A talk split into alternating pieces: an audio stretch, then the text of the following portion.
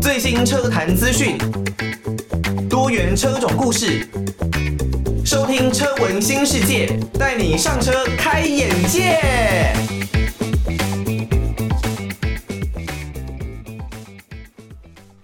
听到的是来自于小男孩乐团《思念种子》，欢迎大家收听《车闻新世界》，带你上车开眼界。我是主持人艾格。我们《车闻新世界》呢，也来到第五十六集的节目了。哇，不知不觉时间真的过得非常的快哦。希望呢这一段期间呢，我的节目内容会让大家喜欢哦。那假设说你对于车闻新世界有什么样的建议啊，多多鼓励大家可以寄信到台北北门邮政一千七百号信箱，台北北门邮政一千七百号信箱，或是你可以 email 到 l i l i 三二九 at m s 四五点 h i n e t 点 n e t l i l i 三二九 at m s 四五点 h i n e t 点 n e t，把大家的建议呢都尽量的来回馈给艾格这一边哦。那如果呢，你是使用 Podcast 的平台来收听我们的节目，你可能呢就没有办法听到刚刚那一首小男孩乐团的《思念种子》。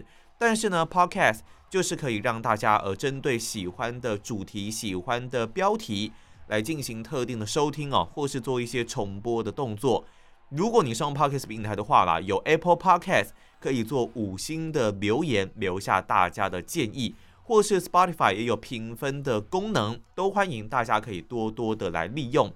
这一集的节目呢，我们要来跟大家分享一下。我之前不是有说过我的丰田 Toyota 的 4Runner，那它原本有装了一个大大的备胎架，还有挂了一颗备胎在我车子的后面。现在我是已经呃最终把它给拆掉了，把这个 4Runner 的备胎架给拆掉了。那拆掉之后，说实在，其实它少了大概。六七十公斤、七八十公斤的重量，虽然如果你跟厚铁保杆来进行比较的话，这样子的备胎架已经算是轻量化很多了哦。不过呢，拆掉了之后，因为它还是有一定的重量嘛，那当然铁保杆它一百多公斤，我大概六七十公斤已经轻很多，不过就还是一个重量，所以呢，把它拆掉之后，就是恢复成原厂的状态哦。我真的都已经有一点忘记我当初啊原厂拿到车的时候那是什么的感觉了，现在才终于这个感觉是再次的来涌上心头，好像讲的有点夸张啦，但是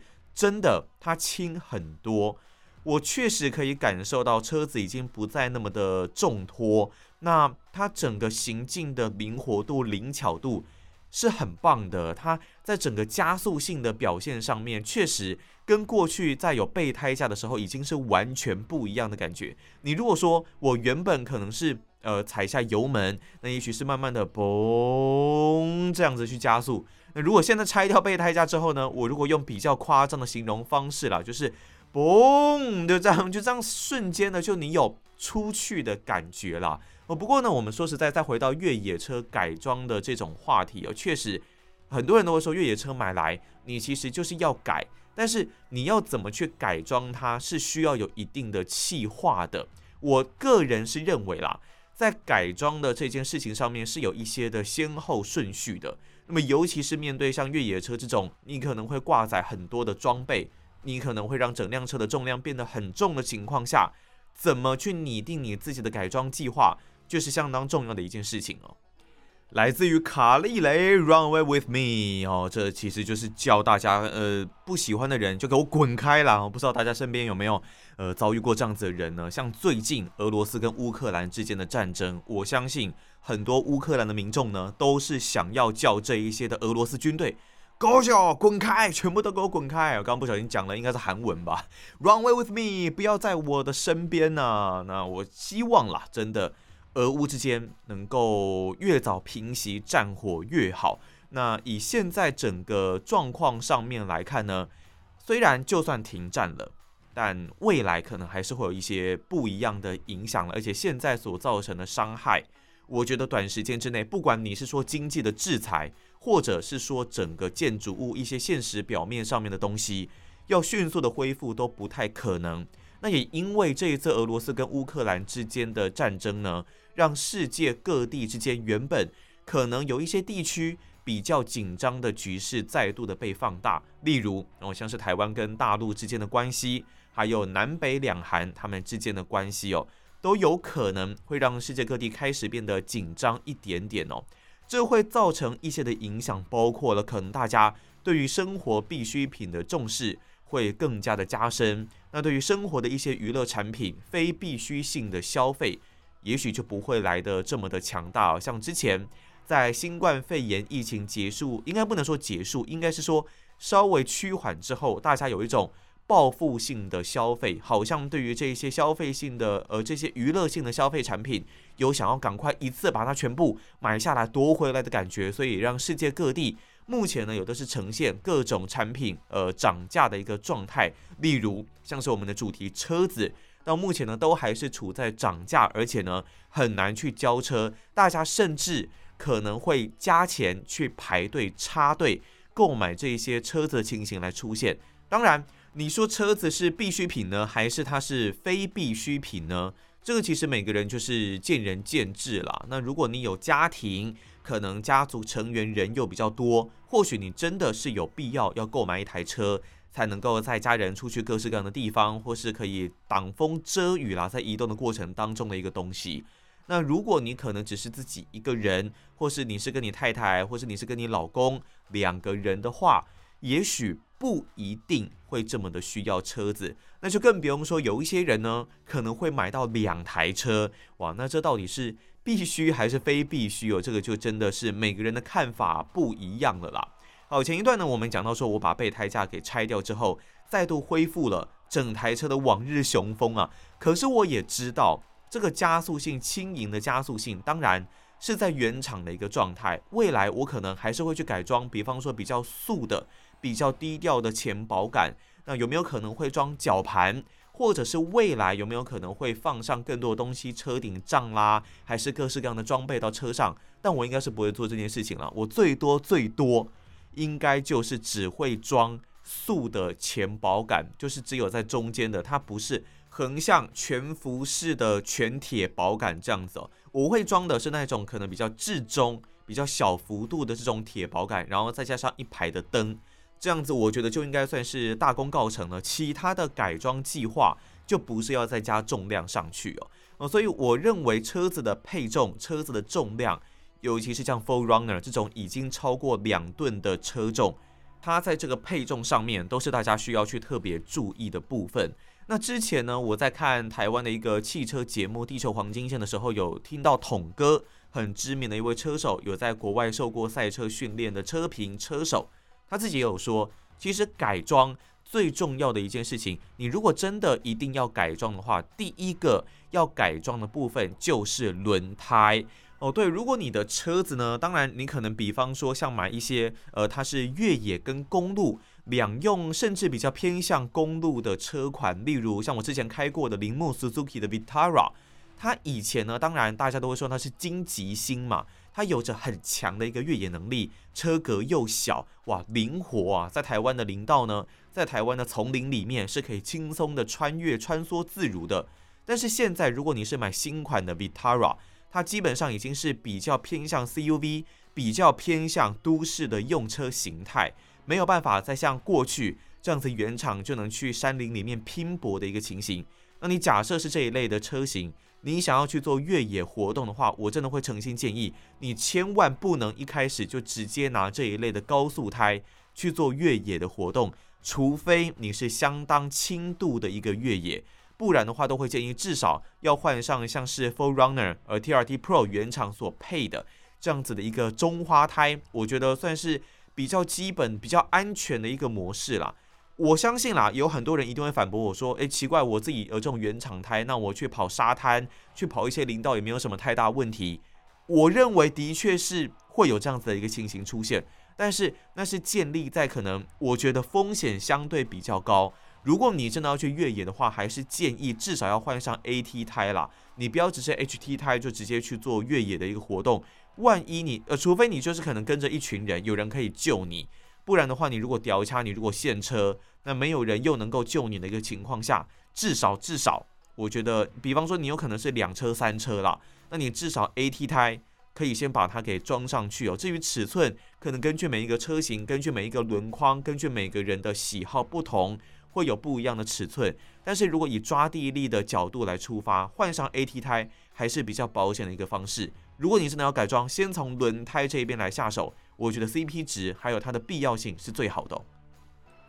来自于 Glay Winter Again，那现在呢，应该也算是慢慢的要进入到冬天的尾声了啦，准备要来到春天了。春暖花开之时，希望世界都能够和平。啊，在前一段节目呢，我们讲到了关于改装计划方面的东西啦。我认为，如果你真的要先改装的话，第一个应该要去改的是轮胎哦。那因为我是 TRD Pro 的车型嘛，所以我基本上。这一套的 AT 胎应该能够满足我在公路，还有偶尔想要去越野的一个使用，应该是没有问题啊。当然有很多人会说要换上 MT 胎，这个 Mud Terrain 泥地啊这种重度越野的地形专用的轮胎，我觉得也没有问题，因为我未来也会想要换上像这一类的轮胎哦。那至于很多人会觉得它可能在平路、在公路上面的胎噪，还有对于车辆油耗的表现。会产生比较负面的影响，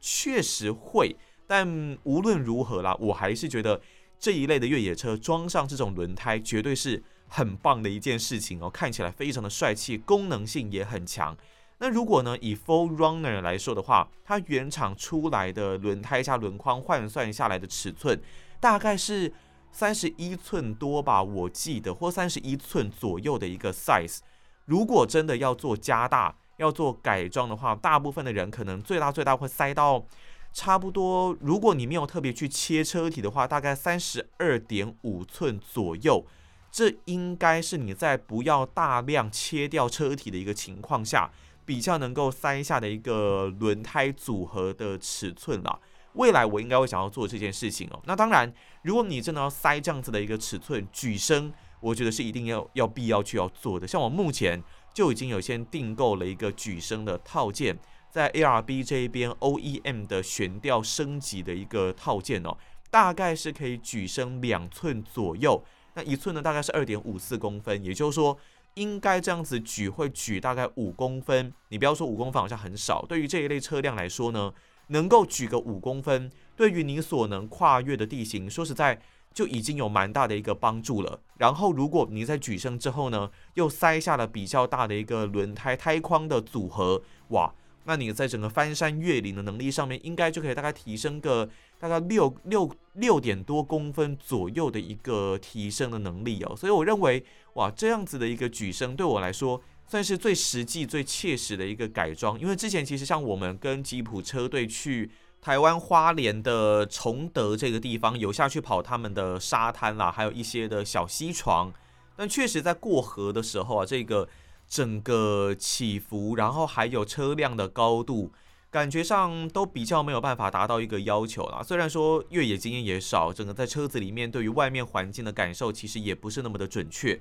不过如果真的能够稍微举升的话，我觉得车辆看起来一定是会更帅气了。那另外的话就是在过这些地形的时候，应该会更多了几分的保险。我接下来的改装计划其实就是悬吊举升之后，哦，轮胎稍微的加大，那前保杆的部分呢，也换装一个比较素、比较低调，但至少是有铁保的这种前铁保杆。那另外呢，还有一排灯上去之后，对于整辆车子的改装，应该就是已经差不多了。那后续的话呢，其实。我在车呃行李箱的后方会想要加一个简单的楼梯，方便我到上面的行李架上方去绑货物，安装一些其他的装备。那至于其他的改装，目前看起来应该是不会有太多的一个变动了。就目前整个地方来说，应该就是在底盘的部分，还有在车头的部分会稍微做一些调整。未来如果真的有比较多涉水活动，可能会想要安装呼吸管，但是。我比较怕水啦，比较不太可能去做太重度的涉水。如果真的要涉水呢，还是希望是只会有半个轮胎或三分之二个轮胎的涉水活动。一些其他太重度的、太撩 K 的，我可能比较不会去做尝试哦。当然呢，其实我知道哦，啊，忘记讲，刚刚前面这首歌呢是周兴哲的，至少我还记得。呃，当然我知道有很多的车友或者很多玩越野车的朋友呢，会觉得越野车就应该是要重装上阵。你前面的全铁保杆啦，后面的全铁保杆啦，备胎往后挂，放个几桶油，脱困板挂着，然后千斤顶挂在侧边，然后一定要有车顶帐、车边帐等等。确实，这绝对是我梦想中会很想要拥有的越野车型该有的样子。但是如果你真的要承载这一些东西上去哦，那你整个底盘的设定也许都要重新的调整过。你的悬吊是必须要能够承受得住这些的重量，而且呢不可以太不稳。那你的举升的高度要达到一定的水准，才能够塞下能够承受的这一些的轮胎。那因为你装了这些东西，你不可能轮胎不改大嘛。那基本上，我们 Full Runner 好，它如果真的来到三十二点五寸，也许你需要配合一些举升。那就算呢，你是买 Jeep 呃这个 Wrangler 蓝鸽的车型，那它原厂来可能是三十三寸的胎，如果你要改到三十五寸、三十七寸，甚至四十四十二，你如果呃到三十七寸底盘的设定包括了牛腿啦，可能就必须要做一些重新的调整。但假设说你要塞到四十四十二寸的胎。那基本上整个举升、整个底盘的设定、电脑的调教，都是要全盘全部的去做改变的哦。所以你真的改装这种事情啊，就是牵一发而动全身。你载重了这一些的装备之后，你就必须要有更强韧的底盘、更棒的一个悬吊设定、更大的轮胎，然后呢去呈现、去搭配、去承受这一些的重装备。所以我真的也才深深的感觉到说，诶。以前啊，可能会比较喜欢玩一些跑车等等，但是玩了越野车之后，你不改好像真的说不过去。那你一改呢，就必须要花一些钱去做一些其他地方的调整。你跑车也许我自己还能够接受原厂的状态，毕竟它的性能就是在那一边。但是当然有些人会重改啦，不过我自己如果是跑车的话，就比较不是属于这样子的一个路线。那你如果塞了这些重装备下去之后，你的引擎效能、你的油门反应，绝对都是会变差的。有人就说：“诶，你如果是 Full Runner 的话，那你可以去装这个引擎的机械增压的一个套件，因为它是 NA 自然进气的引擎嘛，所以可以装机增，把这个进气的效果变得更好，马力提升，可以突破三百匹的水准。但是第一个是目前针对二零二一年式、二零二二年式这样子的套件是还没有开发出来的，目前大概都只适用到。”一九年左右的这个引擎提升性能的一个激增套件、增压套件。第二个是你如果要装这一类的套件，可能你的花费以台币来说，大概就是二十几万这样子比较高的一个价格来去做这样子的一个提升。确实，它马力真的是有提升啦，但是很多人会说 less is more。你如果轻量化的话，就不用去在乎，不用去改这一些的东西跟问题。但当然，你。就是会选择嘛，就是想要有一些比较好的外观呐，比较可以载很多东西出去玩呐等等，自然你就需要去做其他地方的强化。那以我自己这一边来说呢，我倒是有一个想法可以来解决目前可能在 4Runner 这一块，它的加速、它的油门反应比较差的一个算是小技巧啦，一个小小的零件。等一下的节目我们再来回来跟大家讨论一下。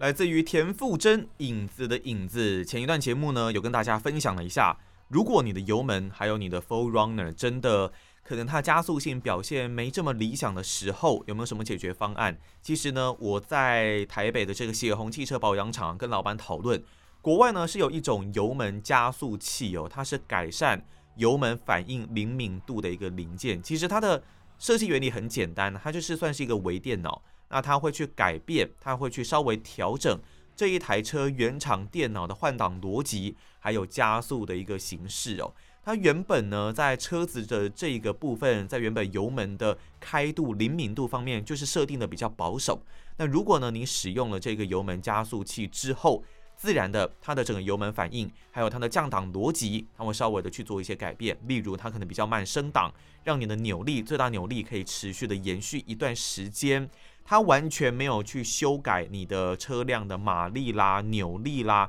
它做的只是针对你油门这个部分的灵敏度来去做一些的调整。以台币来说，如果你跟车厂订购，大概是一万块左右。那目前我还没有到货啦，不过呃，老板呢是有先装一颗的试用品到我的车上，在我去他保养厂的时候，我们有稍微去路试测试一下，确实哇，这样子测试下来，我真的整辆车的动态，整辆车的加速性，那个感觉是很不一样的，因为以往的 4Runner。你在就算我已经拆掉备胎架楼，那但是它在整个加速的过程当中，确实会让你觉得稍微比较迟钝一些些。不过在装了这个油门加速器啊，它的反应真的很不一样。我觉得它当然你不用像是你要用到激增套件这样子要花到二三十万的价格，它只要大概一万块左右，你就可以感受到这么明显的改变。有人会认为这感受真的有差这么多吗？值得花这个钱吗？但是如果你常常需要出去玩，常常需要做长途跑长途，这样子的一个油门反应，会让你觉得这一辆车至少是稍微灵活一些些的。这一辆的重车，这一辆的大车会比较灵活，而且呢，它的油门反应还可以分段数，它会有一般的 normal 的模式，那也会有 sport 的模式。毕竟原厂的 4Runner 它是没有任何驾驶模式的改变的，它不会有什么 sport、sport plus 这一些的模式，它就只有二驱、四驱、低速四驱这样子的一个切换。你如果有了这个油门反应灵敏度的提升哦，我觉得应该是会有蛮大的一个改善呢。那在我到货之后，因为应该会连同举升的悬吊套件一起来做改装的升级。一旦这个升级逐渐的强化上去之后，我会在节目当中继续的来跟大家进行分享。那以上呢是我们这一集有车闻新世界的节目内容哦。如果对于我们的节目有任何的建议，都欢迎可以寄信到台北北门邮政一千七百号信箱。或是 email 到 l i l i 三二九 at m s 四五点 h i n e t 点 n e t，也可以到 Apple Podcast 帮我来一个五星的留言，就可以把大家的建议呢，还有或是你跟你自己车子之间的故事来回馈给艾格知道。那我们就明天的节目再见啦，拜拜。